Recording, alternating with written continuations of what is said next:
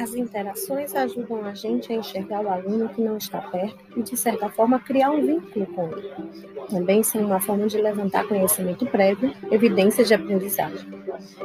É, quais foram as aprendizagens que tivemos sobre o ensino remoto? Combinar momentos síncronos e assíncronos, estimular as aprendizagens essenciais, estabelecer uma rotina, utilizar atividades adequadas tanto ao momento síncrono quanto ao assíncrono, considerar a autonomia dos estudantes, buscar evidências de participação e aprendizagem, propiciar não somente o acesso à informação, mas também a apropriação das ferramentas que estão sendo utilizadas. Os hyperdocs são listas impressas de atividades nas quais podem se inserir links curtos e QR Codes para facilitar o acesso. Na educação básica, pode-se incentivar o uso desse caderno e enviar a foto para o Padlet, Classroom, Jamboard ou WhatsApp.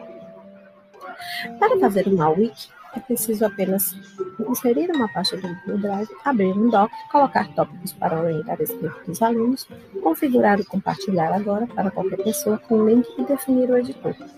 É preciso também acessar o Google Sites e configurar a página, abrir a caixa de texto, colocar as regras, materiais e etc.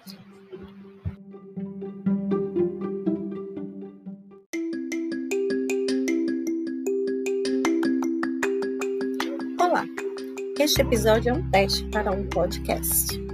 Se você está me ouvindo, por favor, bata uma palminha e dê uma risadinha.